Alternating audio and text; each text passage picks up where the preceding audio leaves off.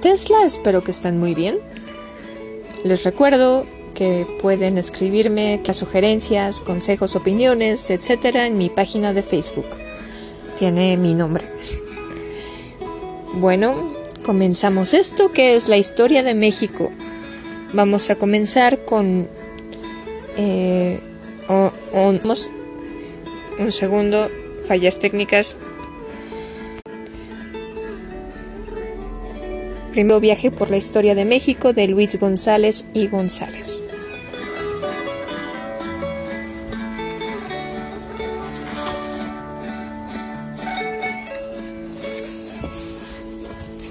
Viaje por la historia de México.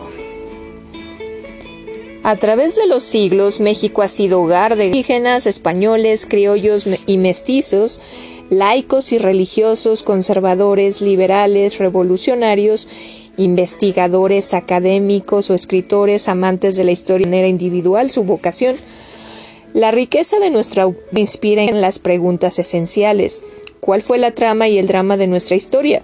¿Quiénes fueron sus personajes decisivos? ¿En qué periodos y temas cabe dividirla para comprenderla mejor? ¿Cuáles fueron sus hechos y procesos fundamentales? ¿Cuál es el sentido de nuestra historia? En el noble linaje de la historia mexicana hubo un autor que se destacó por cubrir casi todas las épocas. Se llamó Luis González y González. Nació en 1925 en San José de Gracia, pequeño pero típico pueblo enclavado en el corazón de ese Cristol de México que es Michoacán. Crisol, perdón. Su obra es reconocida por colegas, discípulos y lectores en México y en el extranjero. Don Luis era un hombre generoso, afable y sencillo, un profesor sabio y sutil, y sutil, un investigador incansable y un sabroso estilista del idioma.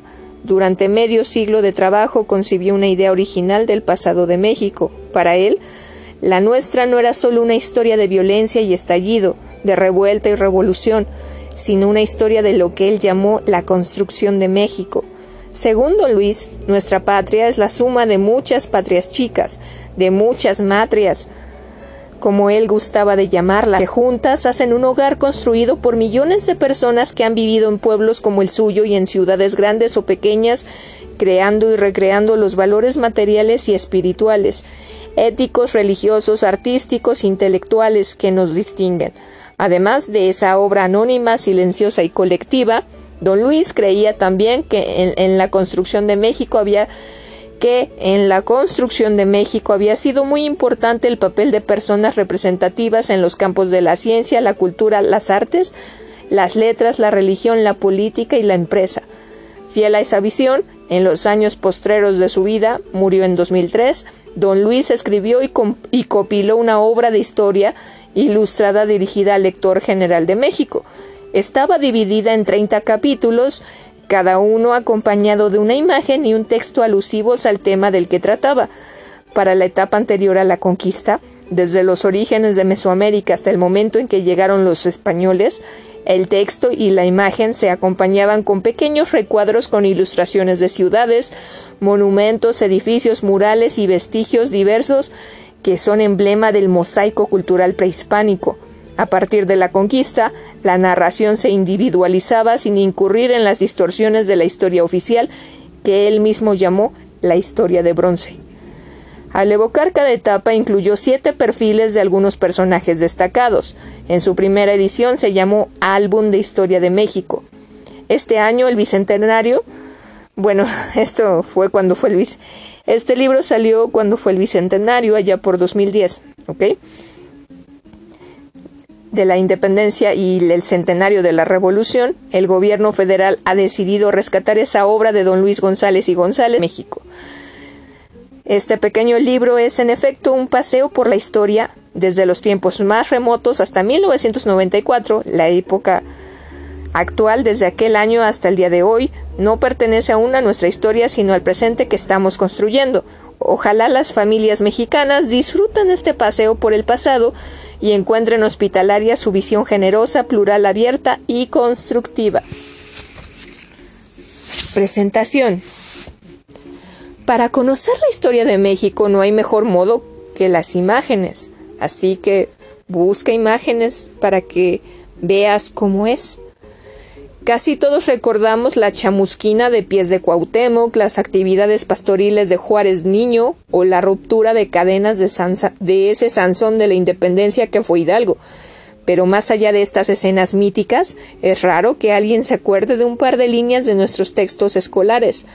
El aprendizaje de la historia es un principio es en un principio una tarea visual y por ello es de gran importancia la selección veraz y equilibrada de las imágenes que se le presentan al estudiante. En este sentido, un álbum de gran calidad gráfica y abundancia de ilustraciones cuidadosamente elegidas puede ser una gran ayuda para quien se adentre en el conocimiento de nuestro pasado. A pesar de las modernas teorías y leyes generales del desarrollo histórico, puestas en boga por los científicos sociales, es innegable que la historia la hacen los individuos, y es innegable también que estos individuos no son inmunes a las pasiones del común de los mortales. Este álbum no trata de recrear las glorias de los héroes de nuestra historia de bronce, más bien es un recorrido por nuestro pasado a través de aquellos personajes que fueron representativos de una época o tuvieron especial relevancia en algún momento de nuestra historia sin importar sus cualidades morales. Ciertamente, son más numerosos los ejemplos a seguir en nuestra selección de personajes, científicos, estadistas, sacerdotes o intelectuales, pero no faltan espías, bandoleros, caciques que también forman parte de la historia de México. Habrá quien se pregunte por la ausencia de algún prohombre en este álbum o critique la inclusión de personas que no sean de su agrado, la elección podría parecer arbitraria, y lo es, pero hay que recordar que una de las características de la historia es que cada persona la ve desde una perspectiva diferente, y no es posible imponer una visión única del pasado. Lo que menos pretende esta obra es ser un texto oficial o una guía de nuestro nacionalismo. Aquí se han e-, evitado en lo posible los juicios de valor y las expresiones sonoras. Se ha cuidado la veracidad de los datos y el equilibrio de distintos puntos de vista. Nuestro propósito es presentar información útil a los lectores para que cada uno de ellos elabore su propia visión de la historia patria. Aunque esta obra se hizo pensando en la gente joven, no desmerece la lectura de los adultos. Un álbum siempre despierta nuestras ansias recolectoras, nos proporciona el placer de buscar e investigar las piezas faltantes y la satisfacción de su hallazgo. Luis González González. Los orígenes de Mesoamérica. En el mundo se conocen solo seis lugares donde se originó la civilización, en Egipto, Mesopotamia, China e India, las ciudades crecieron a la orilla de los grandes ríos. En Mesoamérica y los Andes se fundaron en las regiones montañosas. Mesoamérica se extendía desde Sinaloa y Zacatecas, en México, hasta Centroamérica. Es un área compleja y montañosa en la que se dan todos los climas y paisajes, de modo que la variedad de recursos es enorme. Además, los valles con tierras fértiles y agua abundante son numerosos y dieron sustento a una gran cantidad de personas. Las diferentes regiones de Mesoamérica intercambiaban sus productos típicos. Así, el contacto entre las diversas culturas facilitó la difusión de las ideas y los descubrimientos. Como resultado de lo anterior, todos los pueblos de Mesoamérica compartieron creencias y costumbres parecidas a la organización de la sociedad. Durante milenios el hombre americano tuvo que sortear grandes dificultades para alcanzar la civilización. 40.000 años atrás, en la edad glacial, el hombre cruzó el estrecho de Bering y colonizó el continente americano. La retirada de los glaciales dio origen a un nuevo clima con una estación lluviosa, por lo que los grupos humanos tuvieron que adaptarse. Basaron su alimentación en frutos, hierbas y semillas, seleccionaron las plantas más productivas y finalmente lograron domesticarlas. Para sobrevivir, el hombre construyó sus casas cerca de sus plantíos, Así surgieron las primeras aldeas, la creería, el comercio, la vida en comunidad, la política y la religión. Primeras huellas del hombre en México. Americano procedían del norte de Asia. Hace usaron el estrecho cuando el nivel del mar bajó y se formó un puente de tierra entre Alaska y Siberia. Andando tierra adentro, algunos grupos llegaron a lo que ahora es México. Para poco conocemos del modo de vida de estos primeros pobladores. Se organizaban en pequeños grupos y vagaban con instrumentos de piedra, hueso y madera con los, con los que capturaban y destazaban animales, de ellos aprovechaban la carne y la piel.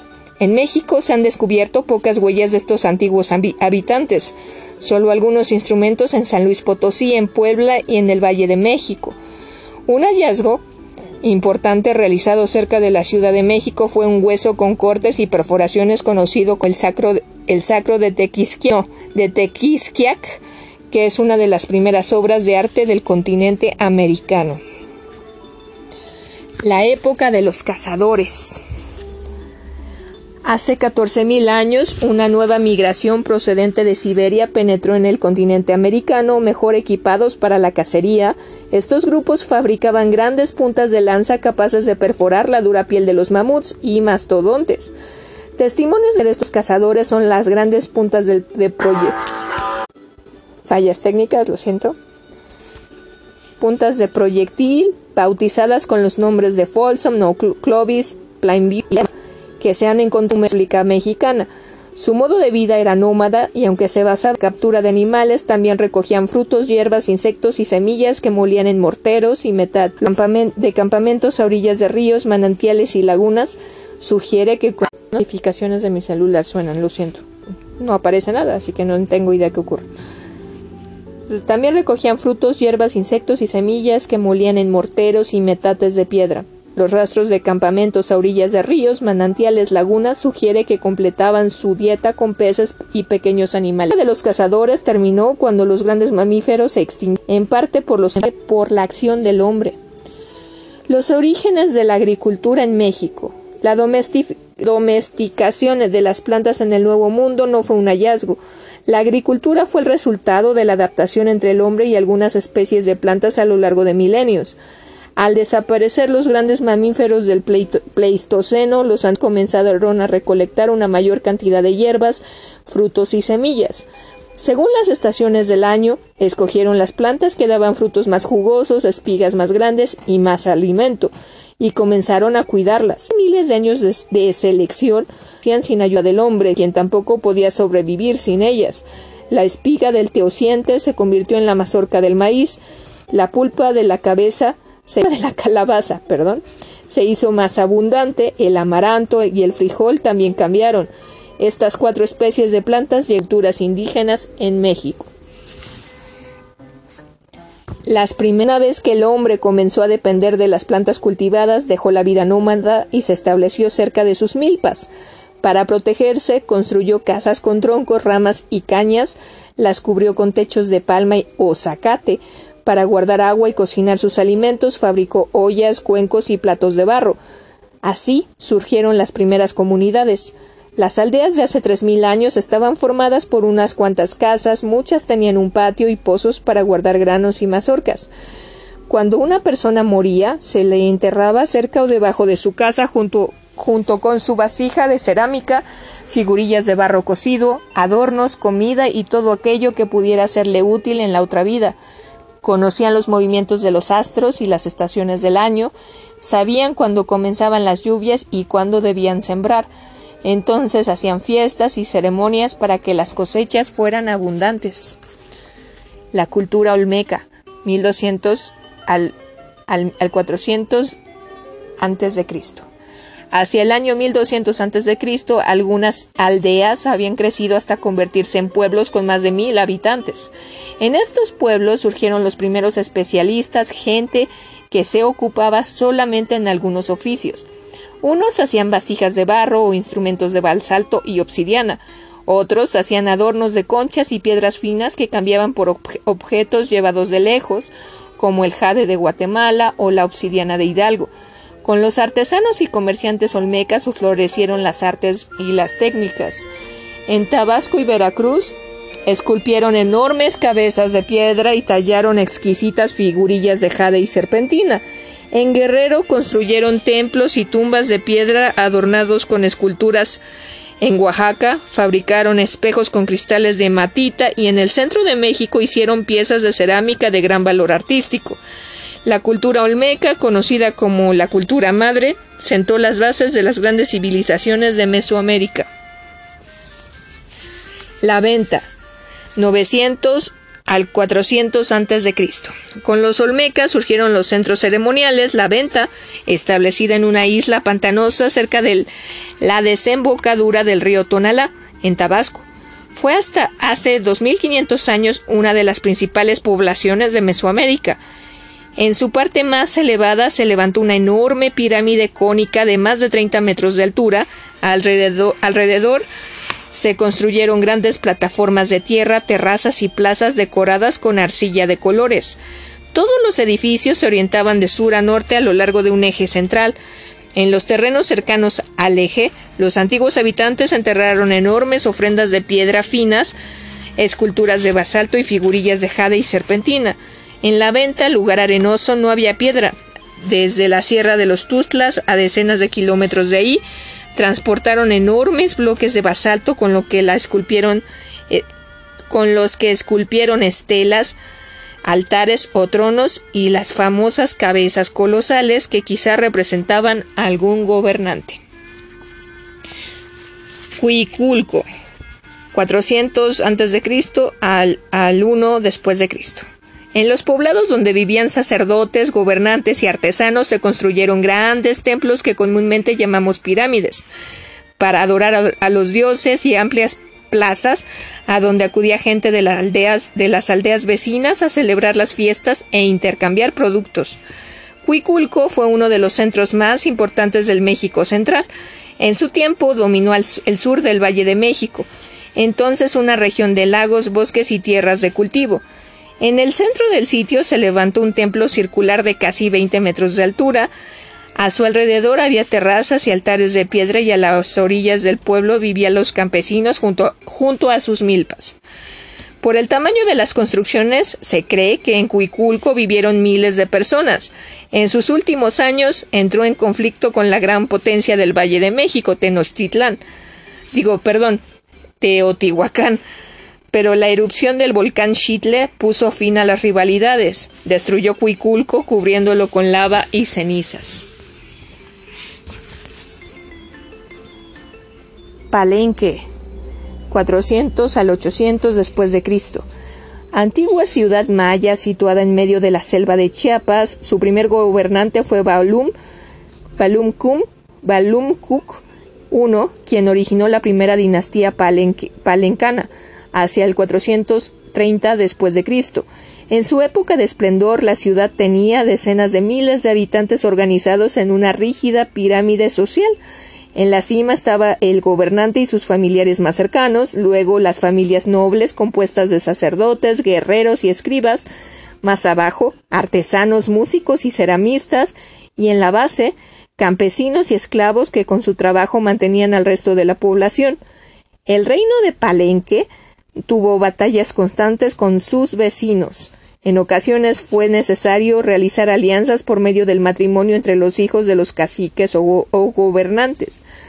Palenque perdió su poder después del año 800 después de Cristo y aunque la ciudad conservó parte de su población, ya no se levantaron nuevos monumentos. Poco después fue abandonada. El Tajín. Bautizada con el nombre de Tajín, dios del rayo entre los pueblos totonacos, esta ciudad domina el norte de Veracruz entre los años 3. Dominó el norte de Veracruz entre los años 300 y 1100 después de Cristo. El sitio se encuentra ubicado entre lomeríos modificados por medio de terrazas y grandes muros de piedra. En el centro ceremonial de la ciudad se erigieron pirámides decoradas con grecas, nichos, cornisas y piedras y e, y esculturas. La construcción más célebre es la pirámide, la pirámide de los nichos, que tenía un nicho por cada día del año, 365. Son famosas sus canchas para el juego de pelota, más de 11, decoradas con relieves donde aparecen jugadores sacrificados. La arquitectura y el estilo artístico de esta ciudad se extendieron entre la Huasteca y la Sierra de Puebla, lo que sugiere su dominio sobre una región con variados recursos naturales, que vendía a pueblos del centro de México y del área maya. El Tajín sobrevivió varios siglos al derrumbe, de Teotihuacán y de las ciudades mayas antes de ser abandonado. Pascal, digo, perdón, Pacal, 603 al, al 683 después de Cristo. Es el más famoso de los gobernantes de Palenque. Su nombre significa escudo, hijo de Cambaulum Mo y Sakuk. Era miembro de la más alta nobleza, se le consideraba un ser divino y a su madre, la primera madre, la que dio origen a los dioses de la creación. Ascendió desde los doce años al gobierno de la ciudad, aunque su madre llevó las riendas del poder mientras tuvo vida. Pacal fue un gran arquitecto y excelente artista. Durante su reinado se construyeron el templo del conde y el templo olvidado, y se amplió el palacio donde vivía con familiares y sirvientes. Su mayor obra fue su tumba. El templo de las inscripciones constaba de un sarcófago de piedra dentro de una cripta, a la que se descendía desde lo alto del templo. Pacal vivió casi ochenta años. Tuvo dos hijos que después fueron gobernantes de Palenque, Chambalum, Chambalum y Canchul. Teotihuacán, 500 a.C. al 750 después de Cristo. Fue la primera gran ciudad del México antiguo, capital de un reino que dominó la mayor parte del actual centro del país. Su influencia alcanzó lugares tan distantes como Guatemala o Jalisco. Según una leyenda azteca, en Teotihuacán se reunieron los dioses para crear el sol, la luna y el movimiento de los astros. La metrópoli estaba claramente planeada. En el centro se levantaron las grandes construcciones religiosas, las pirámides del Sol y de la Luna, el templo de Quetzalcoatl, la calzada de los muertos. Alrededor de estos edificios se hallaban los palacios de los sacerdotes y los gobernantes, quienes atendían a más de cien mil personas. Fuera del centro, la ciudad se dividía en cuatro sectores donde vivían artesanos, guerreros, campesinos, comerciantes y gente común. Las casas eran de piedra y de adobe. Todas tenían un patio central y drenaje. Después de más de siete siglos de dominio teotihuacano, la ciudad fue destruida y abandonada. Monte Albán, 500 a.C., 700 después de Cristo. Capital de los zapotecos durante más de 1200 años. La antigua ciudad de Monte Albán fue fundada en lo alto de una montaña. Se cree que sus habitantes procedían del valle de Oaxaca. Alrededor de una enorme plaza que abarcaba unas seis hectáreas construyeron templos y palacios de piedra. las habitaciones de los nobles contaban con patio central y cripta familiar, subterránea. Enterraban a sus muertos junto a grandes urnas de cerámica que representaban a sus dioses. Se cree que adoraban a más de treinta dioses distintos. Su edificio más antiguo es el Templo de los Danzantes. En él hay más de 300 esculturas que posiblemente representan prisioneros capturados por la ciudad. Frente a este edificio hay una construcción con lápidas jeroglíficas que indican su dominio sobre unas 40 poblaciones. En el mismo monte Albán, aunque perteneciente a una cultura posterior, se encontró la tumba famosa por las joyas de oro, la tumba 7, famosa por las joyas de oro, turquesa y cristal de roca halladas en ella. Murales de Bonampak. La ciudad de los muros pintados, Bonampak, fue la capital de un pequeño reino maya situado en medio de la selva lacandona. Aquí se descubrió un templo de tres recintos completamente pintados con las representaciones de una batalla y el sacrificio de los vencidos. Son los murales más grandes del mundo maya hasta hoy conocidos. Con ellos, el gobernante Chan Mun, Cielo Abe Muan, celebró la victoria contra un reino vecino en el año 786 después de Cristo y el nombramiento de su hijo como heredero al trono. Las escenas son invaluables para comprender la sociedad maya, pues antes del hallazgo se pensaba que las ciudades formaban parte de un imperio pacífico dedicado a la observación de los astros y a calcular el paso del tiempo, mientras que hoy sabemos que cada ciudad era la cabeza de un reino en constante conflicto con sus vecinos. Los murales muestran también que las mujeres participaban en el gobierno de Bonampak. Culturas estas, bueno, son estas fueron culturas del occidente de México periodo clásico. En el occidente de México surgieron algunas de las culturas más originales del México antiguo. No construyeron grandes ciudades ni realizaron monumentos de piedra, en, bueno, estas ya se refieren a otras, no a las que acabo de mencionar, sino a las que estuvieron en Jalisco, Colima y Nayarit. Se han encontrado restos de aldeas cuyas casas rodeaban una plaza circular con una pequeña pirámide en el centro. Sus tumbas tenían un gran pozo o tiro de varios metros de profundidad y uno o varios cuartos laterales donde se colocaban los cadáveres junto con objetos varios. De ellos los más interesantes son las figuras huecas de barro que representan perros, loros, armadillos, mujeres que cargan a sus hijos, caciques paseando en palenquines, guerreros, aguadores, músicos, casas con todo y moradores e incluso escenas de pueblos con personajes que bailan en una plaza, alrededor de un templo donde tocan varios músicos. Este complejo cultural contiene algunos de los testimonios más completos sobre la vida diaria que hayan dejado pueblo indígena alguno. Las primeras civilizaciones de México. La historia de México prehispánico se ha dividido en tres grandes épocas, el preclásico, el clásico y el postclásico. El periodo preclásico o formativo duró desde el año 1600 a.C. hasta los inicios de nuestra era. En ese tiempo la gente que vivía en aldeas y pueblos comenzó a construir los primeros templos para adorar sus dioses. El periodo clásico del año 1 al 900 después de Cristo fue la época de las primeras ciudades durante la cual aparecieron la escritura jeroglífica, los mercados, los palacios, los ejércitos y la administración pública. Entonces florecieron la religión y las artes en toda Mesoamérica. Tikal, Copán, Palenque, Calakmul y muchas otras ciudades surgieron en medio de las selvas mayas. En sus monumentos quedó plasmada la historia de sus gobernantes, su nacimiento, su ascenso al trono, sus matrimonios, sus hazañas guerreras. En el centro de México, la gran metrópoli de Teotihuacán dominó sin rivales.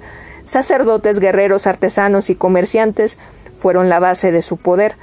En el Golfo de México, en sitios como el Tajín, Remojadas y otros, se desarrolló una cultura particular conocida por sus caritas de barro sonrientes y por las extrañas esculturas que representaban yugos, palmas y hachas. En Oaxaca, Monte Albán fue el sitio más poderoso de la región. Sus conquistas se extendieron por todo el estado y llegó a tener colonias de artesanos en la misma ciudad de Teotihuacán. Entre los años 700 y 900 después de Cristo, el mundo clásico se derrumbó. Teotihuacán fue abandonada y las ciudades mayas tragadas por la selva. Los sobrevivientes de las antiguas ciudades se reorganizaron, crearon nuevos reinos y conquistaron nuevos imperios.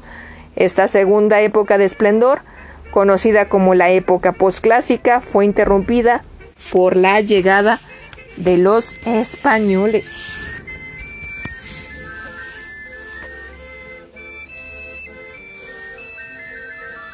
La época de los imperios. Nadie sabe con seguridad cuáles fueron las causas que motivaron a la, caída de Teotihuacán o el colapso de las antiguas ciudades mayas. Pero el hecho es que después del 900 después de Cristo, el mundo mesoamericano comenzó a reorganizarse bajo nuevas reglas.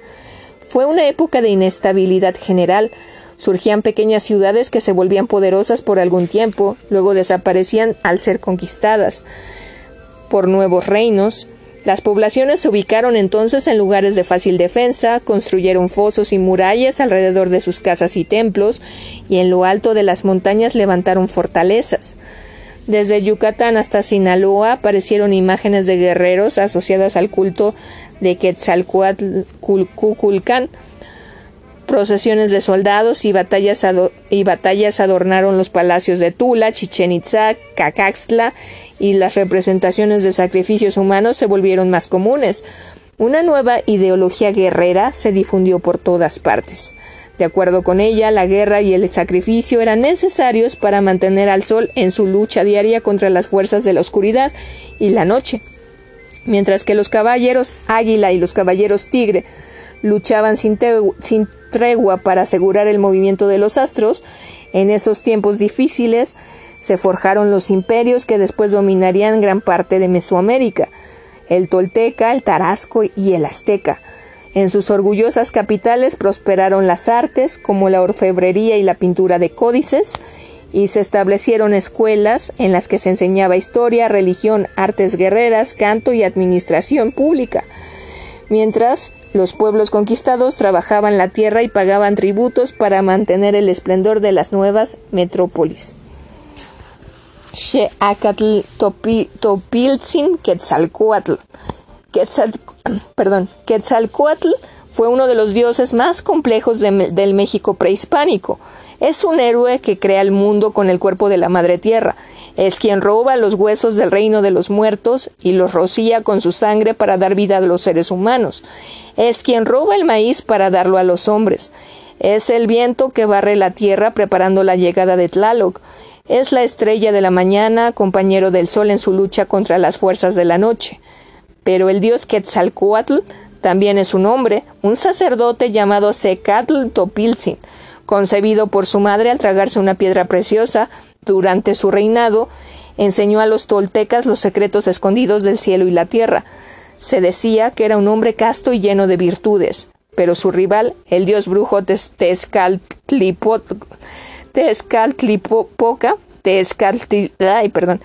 Tezcatlipoca, lo engañó y lo emborrachó, mató a sus seguidores y sembró la discordia. Seacatl Topilzin, deshonrado, huyó hacia el mar, desde donde prometió volver para recuperar lo suyo. Cacatzla 850 después de Cristo. El sur de Tlaxcala, poblado desde los tiempos muy antiguos, es una región de fértiles valles y ásperos lomeríos.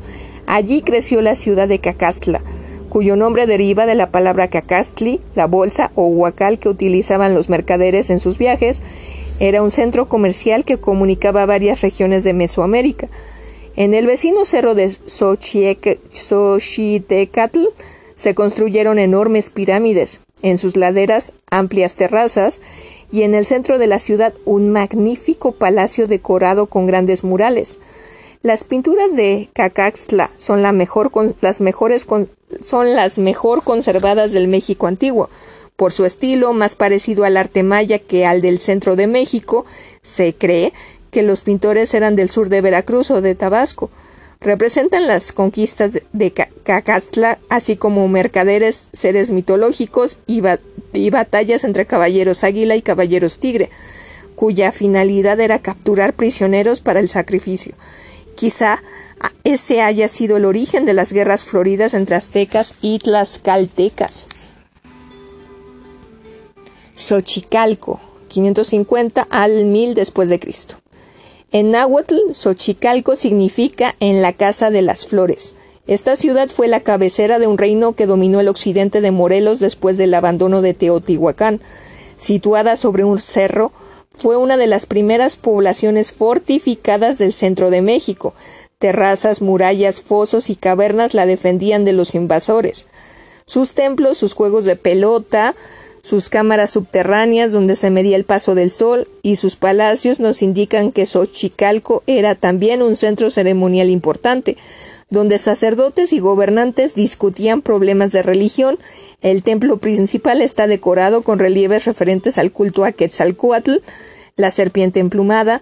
Los jeroglíficos denotan el contacto con Oaxaca, Veracruz y el área maya. Xochicalco tuvo su época de esplendor del 700 al 1000 después de Cristo. Su poder decayó, quizá, por la presencia de reinos rivales como el Tolteca o el Matlatzinca. Tula, 700 al, 100, al 1180 después de Cristo. En las narraciones indígenas, Tula se describe como un lugar de enormes riquezas en el que florecían las ciencias y las artes. Los hallazgos arqueológicos nos cuentan otra historia. Tula fue una ciudad importante, pero de menor tamaño que Teotihuacán o Cholula, y en vez de imágenes de sabios abundan escenas relacionadas con la guerra. Sin embargo, construyó un vasto imperio en el centro de México. En Tula surgen los grandes corredores y patios rodeados por columnas, las imágenes de águilas y jaguares que devoran corazones humanos. Las esculturas reclinadas conocidas como chacmol las escenas de guerreros en procesión, los muros de serpientes o coatepantli, muchas de estas innovaciones toltecas fueron adoptadas por los mayas, los tarascos y los mexicas. Durante el reinado de Huaymac, sequías y rebeliones debilitaron a la ciudad, que poco después cayó en manos de los chichimecas. Chichen Itza, 900 al 1200 después de Cristo. En medio de la península de Yucatán surgió la última gran ciudad maya, cuyo nombre significa en el pozo de los Itzaes. Hacia 1987 después de Cristo, cuando casi todas las ciudades mayas estaban ya deshabitadas, fue conquistada por los invasores Itzaes. Este nuevo pueblo introdujo en Yucatán ideas toltecas, el culto a Cuculcán, la versión maya de Quetzalcoatl, el gobierno de guerreros, el uso del metal, los altares de cráneos llamados Zopantli, la fusión de elementos de la cultura tolteca con la cultura maya es notoria en importantes edificios de esta ciudad. El juego de pelota más grande de Mesoamérica, el observatorio, el altar del cenote sagrado y el castillo, una enorme pirámide calendario con cuatro escaleras y 365 escalones, uno por cada día del año. En 1194 Chichen Itza entró en conflicto con Izamal, una de las ciudades rivales. Gunak Sel, gobernante de Maipán y aliado de Itzamal, logró vencer a los Itzaes. Mitla, 1100 al 1465 después de Cristo. Mictlán era el nombre de, las, de los nahuas que los nahuas daban al reino de los muertos. Se cree que los conquistadores aztecas pusieron eco del Tla. A diferencia de otras ciudades prehispánicas, no se encuentran en ella grandes pirámides, pero ahí se construyeron algunos de los palacios más elegantes del México antiguo. El edificio de las columnas es la construcción más suntuosa y mejor conservada. Sus muros fueron decorados con grecas y otros diseños realizados con decenas de miles de piedras recortadas y empotradas. Al parecer este edificio al parecer varios de estos edificios estaban pintados de rojo, el color de la muerte, la sangre y el sacrificio. Los antiguos pueblos indígenas daban su sangre a los dioses para alimentarlos y asegurar su protección, en compensación por el sacrificio de los dioses, quienes con su sangre dieron vida a los hombres en el origen del mundo. Sin Sun San 1400 al 1522 después de Cristo, cuando Tariacuri unificó bajo su mando a todos los pueblos del centro de Michoacán, eligió tres capitales para cada uno de sus hijos. El Iquingare le tocó a Pátzcuaro, a Iriapan, Ihuatzio y a Sun San, cuyo nombre significa lugar de los colibríes. El hijo de Tachuan unificó las tres cabeceras e hizo de su ciudad el centro del imperio purépecha. Sus dominios ocupaban unos 80.000 kilómetros cuadrados. Los purépecha eran guerreros, agricultores y pescadores. Sus rivales aztecas llamaban a su reino Michuaca, lugar de peces, por el gran lago de Pátzcuaro situado en el corazón del imperio. Los ejércitos del Calzón, sí, el rey conquistaron numerosos pueblos que tributaban madera, sal, cobre y alimentos a la capital. Sus casi 30.000 habitantes vivían de lo que producía el lago y las tierras de cultivo. Los templos purépechas se nombraban yacatas, su base tenía forma de T y sobre ella se construía una capilla circular. Tulum, 1250 al 1521 después de Cristo. Después de la caída de Chichen Itza, comenzó la segunda decadencia de los mayas, las familias gobernantes se dividieron. las constantes guerras trajeron el hambre, la enfermedad y la muerte. La antigua sabiduría se perdió al fallecer los sacerdotes. Solo algunas ciudades poderosas sobrevivieron tierra adentro. En las costas, el poder de los mercaderes de Acalán y Chicalango Chicalango hizo surgir poblaciones a lo largo de la ruta comercial que unía a Honduras con Veracruz, rodeando la península de Yucatán. Tulum era quizá la mayor de esas poblaciones costeras, situada sobre el de, de las grandes canoas llamadas acales que transportaban mercancías. Sus templos podían verse a mucha distancia desde el mar y es probable que las primeras expediciones españolas hayan avistado este sitio al que llamaron el Gran Cairo. Los pueblos indígenas, indígenas a la llegada de los españoles. Bueno, esto ahorita lo leo. Sigo con las ciudades que me faltan. Tlacaelel. Tlacaelel Fue el constructor de la grandeza mexica. Convirtió a un pequeño pueblo sometido por los tepanecas de Azcapotzalco en el mayor imperio de Mesoamérica. En 1426, Maxtlatl, rey, tepaneca, había dado muerte a Chimalpopoca y amenazaba con aniquilar a todos los aztecas. Tlacaelel convenció entonces a Itzcoatl y a Nezahualcóyotl de que era necesario combatirlo. Dos años después conquistaron Azcapotzalco. Así se creó la triple alianza entre las ciudades de Tenochtitlán, Texcoco y Tlacopan, Tacuba. Tlacaelel nunca quiso ser rey, pero fue tan respetado que se decía que era él quien en realidad mandaba. Por sus órdenes se quemaron los antiguos libros indígenas y se creó una nueva historia donde se decía que los aztecas eran los elegidos de Huitzilopochtli para dominar al mundo. Cholula 1545 después de Cristo. Tal vez Cholula sea la ciudad de más duración en el Nuevo Mundo. Ya en los primeros siglos de nuestra era existía ahí un centro ceremonial importante cuyos templos mostraban la influencia de Teotihuacán. Al paso de los siglos, el templo principal se convirtió en la construcción más grande y voluminosa del mundo. Como Cholula estaba el paso de las rutas comerciales que unía al centro de México con Oaxaca y Veracruz. Allí se encuentran las mismas vasijas teotihuacanas y aztecas que, cerámicas mixtecas o totonacas. Durante el periodo posclásico fue la capital de un reino independiente donde dominaban grupos olmeca y xicalanca y Chicalanca, procedentes del Golfo de México, pero al final, ante la expansión de los aztecas, prefirieron unirse a estos, temerosos de una emboscada. Hernán Cortés mató a muchos indígenas al pasar por esta ciudad aliada de los mexicas. Tenochtitlán. Mientras exista el mundo, durará la fama y la gloria de México Tenochtitlan. Así se jactaban los orgullosos aztecas de su gran capital.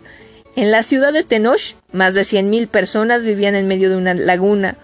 Cuatro enormes calzadas la comunicaban con tierra firme.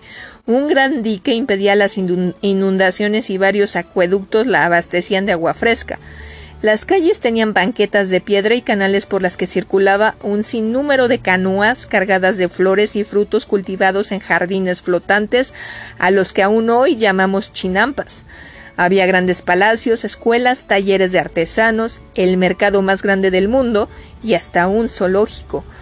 En 1521, Tenochtitlán, capital del imperio aztec mexica, fue derrotada y destruida por los ejércitos españoles.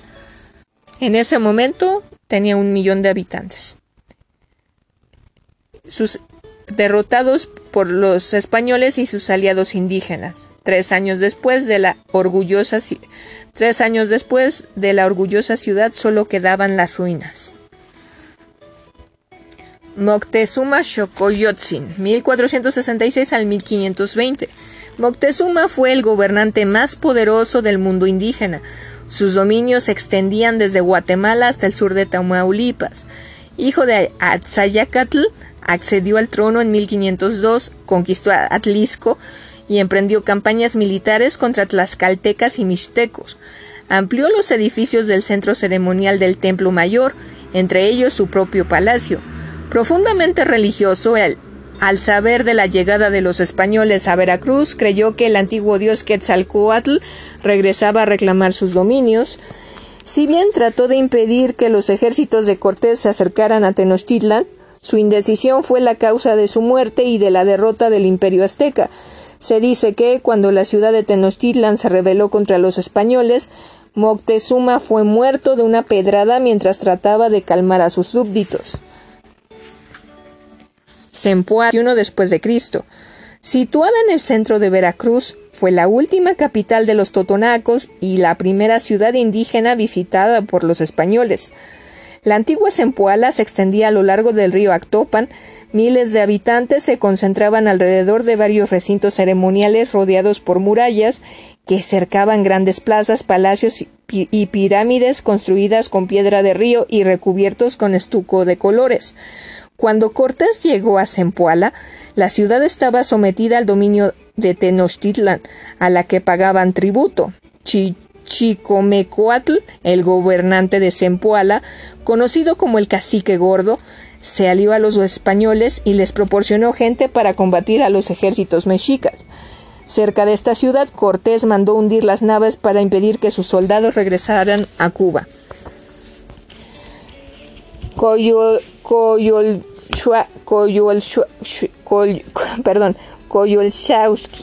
En 1978, uno de los trabajadores unos trabajadores descubrieron en la Ciudad de México una gran piedra labrada que representaba a una mujer con los brazos, la cabeza y las piernas separadas del cuerpo. Era Coyolxauhqui, la de la máscara de cascabeles, según un mito azteca. Coatlicue, la madre de los dioses, estaba en el cerro de Coatepec cuando una bola de plumas se introdujo en su vientre y la dejó preñada. Al conocer la noticia, su hija Coyolxauhqui, la luna, y sus hermanos, los, los las estrellas, se enojaron tanto que intentaron matarla en el momento en que daba luz. Cuando iban a atacarla nació Huitzilopochtli, resplandeciente como el sol, se vistió con las insignias de un guerrero y decapitó a su hermana. Luego persiguió a sus cuatrocientos hermanos hasta darles muerte, a todos. Koyolxauhqui yace descuartizada al pie del templo mayor, igual que cuando fue derrotada en la montaña sagrada de Coatepec.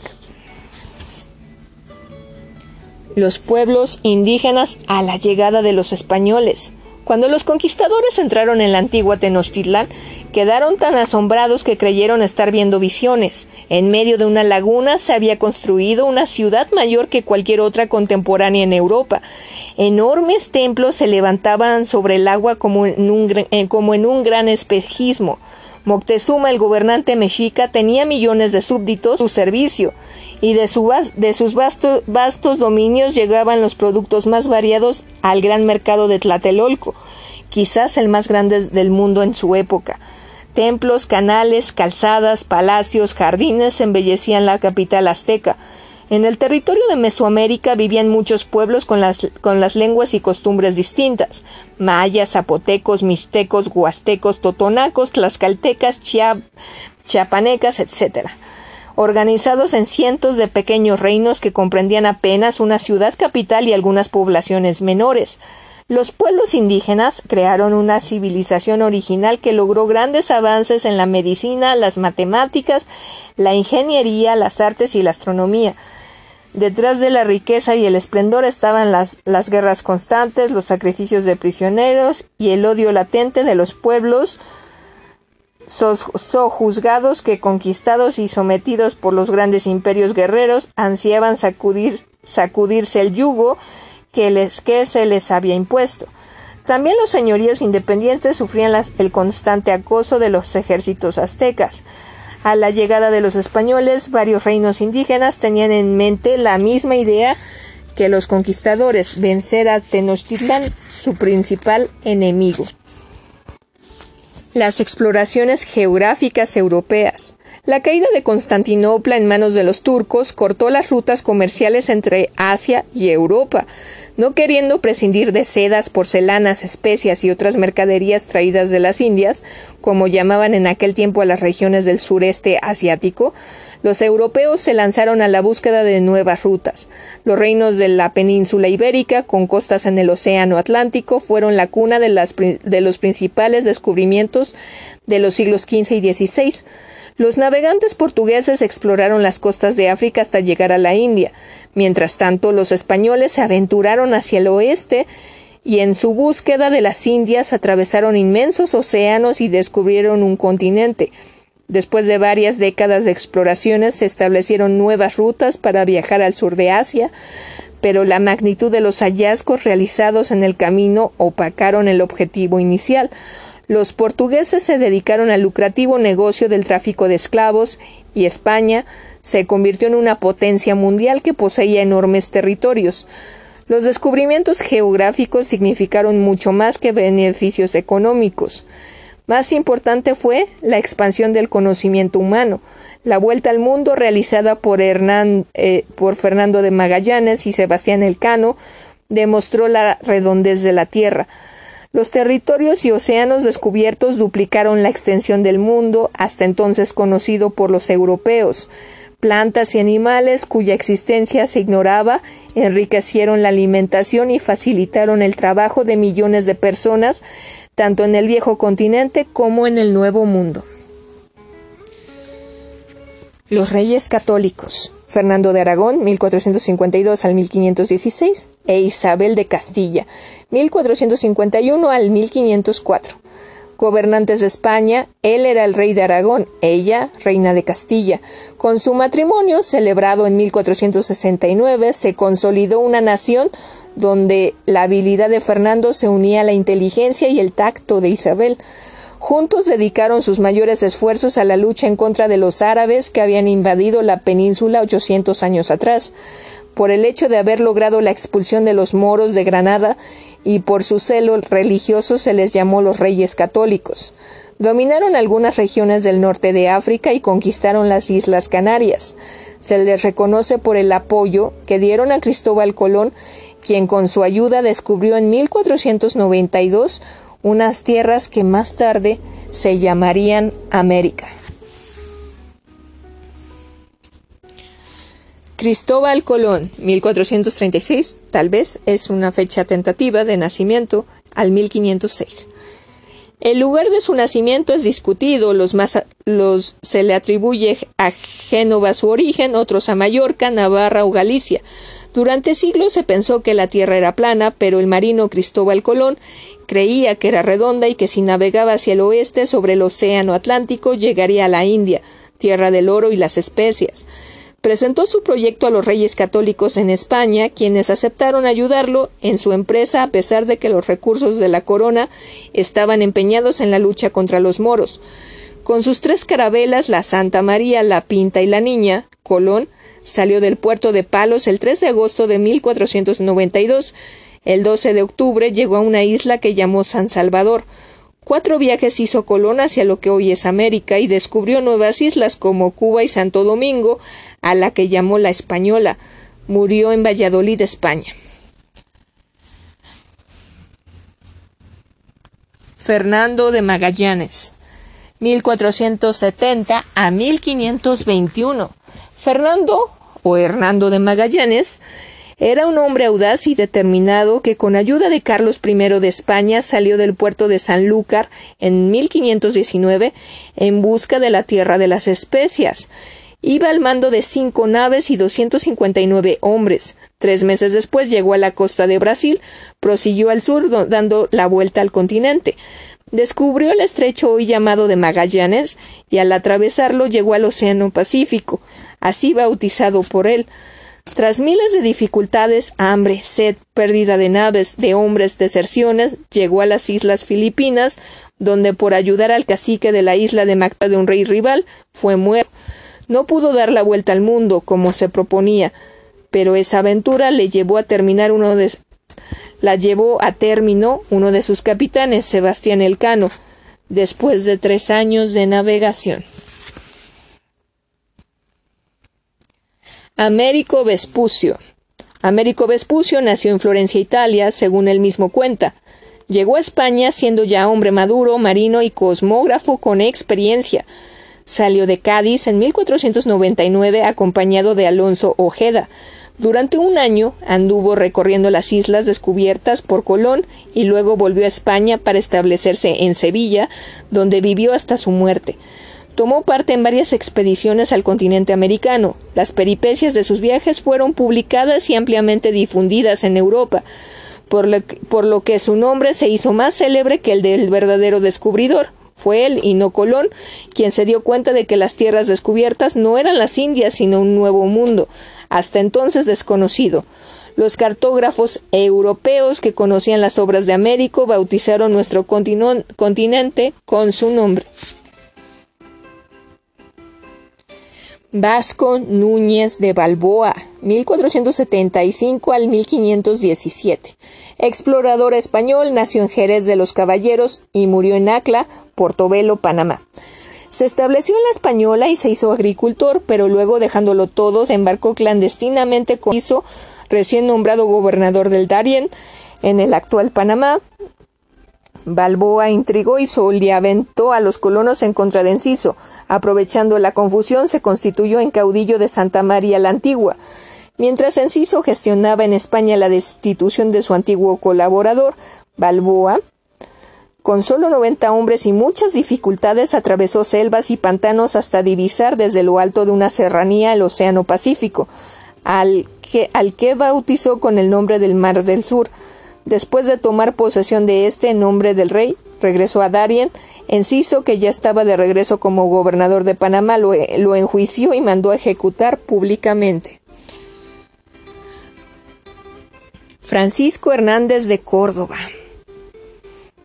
Explorador español, llegó a Cuba en 1511 acompañado de don Diego Colón, hijo de Cristóbal Colón el descubridor, quien lo contrató como a muchos otros soldados para dominar las tierras descubiertas. Padre, al oír hablar de tierras muy pobladas al sur de Cuba, organizaron una expedición para capturar indígenas y luego venderlos.